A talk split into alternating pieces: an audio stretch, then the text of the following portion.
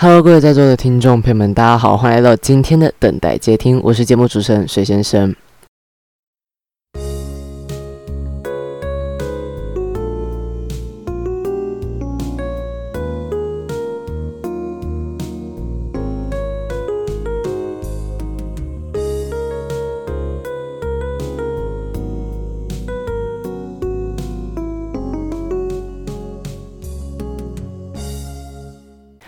大家好，我是节目主持人轩轩，欢迎来到学校生活第一季。那这是一个新的节目，那为什么要开一个新的节目？就是因为，嗯，我们其他节目的时间都蛮长的，那考虑到有些人他没办法一次就是把节目全部都听完，那所以我们想要做一个轻量包的，也就是说，给那种只是可能听一下下的人，那去做一个收听的动作。那一集大概是十分钟左右啦，那可能有的时候八分钟、九分钟、十分钟这样子，那就是一个轻量包的概念。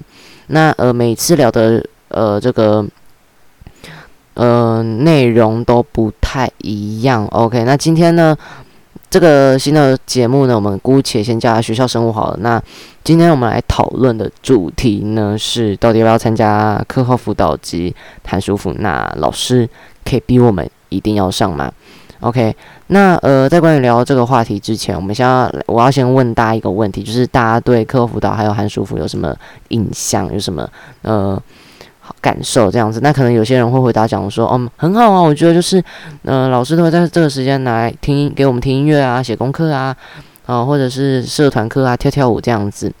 但是呢，有些学校就会回答讲说，呃，我们可能就是拿来考试上课，那不然的话就是怎样？就是可能比如说。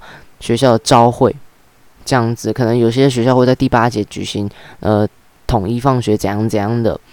那呃，那为什么明明都是同个名字，那那也是同个教育部发放的这个标准，那为什么每间学校实施都不一样？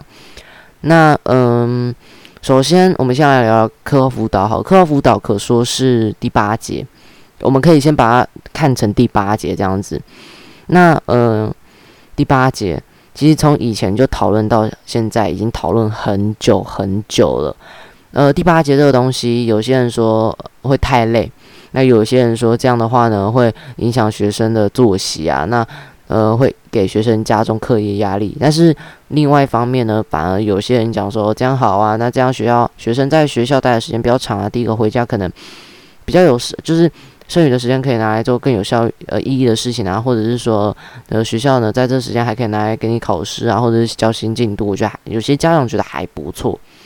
那今天我们就来用不同的角度先来看一下这件事情。首先，到底要不要参加课后辅导及寒暑辅？我们得说，因为我自己是一个国中生身份，呃，课后辅导一定是要参加的，一定，因为通常学校特辅导，我先把它讲成第八节好，第八节。呃，学校通常会实施第八节，那老师通常会要求每个人都要上，基本上每个人都有上啊，可能学校只有一两个人没有参加而已。那呃，老师会在第八节这段时间可能拿来考试，教授新进度，不然的话可能就是拿来做一些其他课堂上要做的事情。那如果你没有参加到，那就代表你没有考到试，你没有，你就是你也没办法上到新进度。那我觉得是在蛮吃亏的啦，但是。第八节这东西，我是希望说以后可以再拿来讲出来，来讨论看看。OK，接下来的话是韩舒服，韩舒服，我个人是觉得，呃，蛮蛮是蛮韩舒服是一个蛮多余的东西。怎么讲？不是说它不好，而是说我觉得对有些人讲，可能是真的没有意义的一个东西。像，嗯，我自己个人是有上韩舒服的，对，哎，我我还没上过韩辅，就有上过暑辅。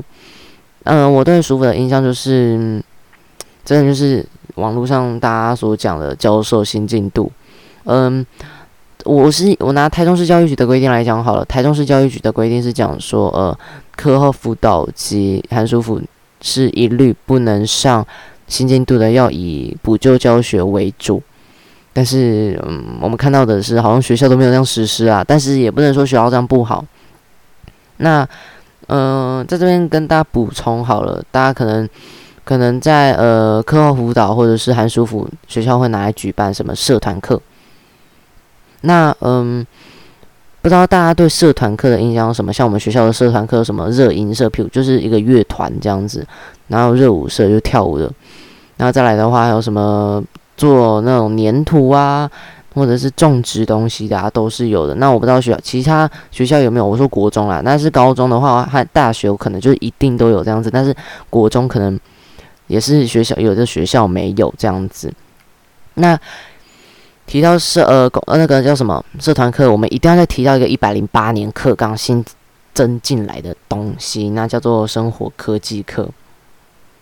呃，不知道大家对生活科技课的印象是什么哈？生活科技课呢，来跟大家讲一下它的历史好了，快速讲过。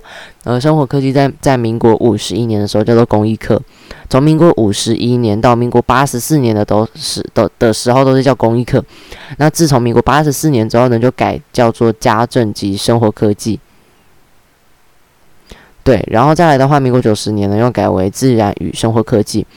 呃，那这边呢，也也跟大家快速讲一下它的起源哈。那起初呢，为什么要叫公益课？也就是说，民国五十一年的公益课程是目标是美国的公益教育思想影响的。那呃，目标呢是强调启迪学生对于呃工业文明之了解，还有工业社会之适应，还有创作观念的培养及工作世界的探索。那再来的话呢？为什么后面又改名为这个生活科技呢？就是因为为了顺应这个时代变迁啊，那科技发展啊，所以呢，民国八十一年的时候呢，将科目改为公益，呃呃，由这个名称从公益改为这个生活科技呢，与家政合并。那民国九十年推出九年一贯，与生活呃与生物、理化、地球科学一并纳入自然与生活科技领域，那故为生活科技。那嗯。生活科技到底主要是在教导什么概念哦？那就是说，嗯，做、用跟想，就是说你要实际去做，那你要用到你的头脑，那你要去想这样子。那嗯，对，那呃，大家如果想要去那个再了解更多的话，大家可以去到那个翻转教育。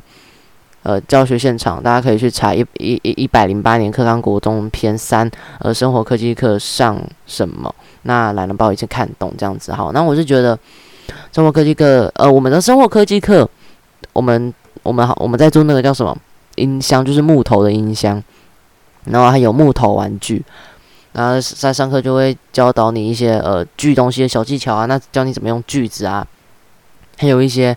工业用的呃工具这样子，那再来最后一个主题是老师可以逼我们吗？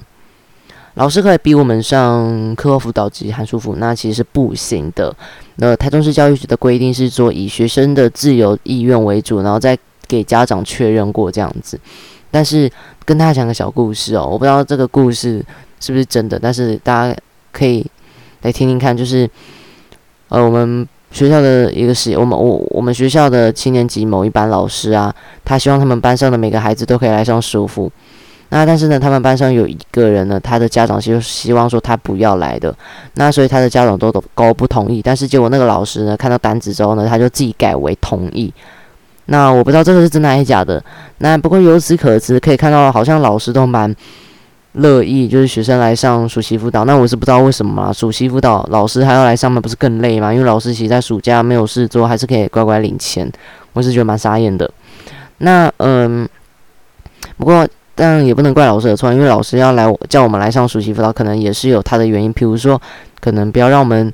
可以先让我们预习啊，或者是不要让我们落后其他人这样子，因为就说暑期辅导其实都是在上新进度，呃，暑辅及寒辅还有课后辅导都在上新进度啊，但是其实是不能规定上新进度啊，但是我们学习就是大部分的学校都在上新进度，那老师就希望说啊，那那你可以来，那你就是预习一下这样子。好，那这次的学校呃学校生活第一集就差不多谈到这边了，那不知道大家对。呃，新节目的感想是如何啦？那呃，如果有什么意见的话呢？有些平台，有些收听我 podcast 的平台都会有留言的地方，大家可以在那边做留言的动作。那也可以告诉我，那也可以就是，如果你们觉得我频道的话，频道好的话，那想支持我的话，除了分享我的 podcast 给你的朋友之外呢，还可以赞助我一下，一次七十块，一次性付费，不用每个月都交，就交一次就好。那你们自己斟酌看要不要这样子。好，那我是节目主持人徐先生，等待接听，我们下次见。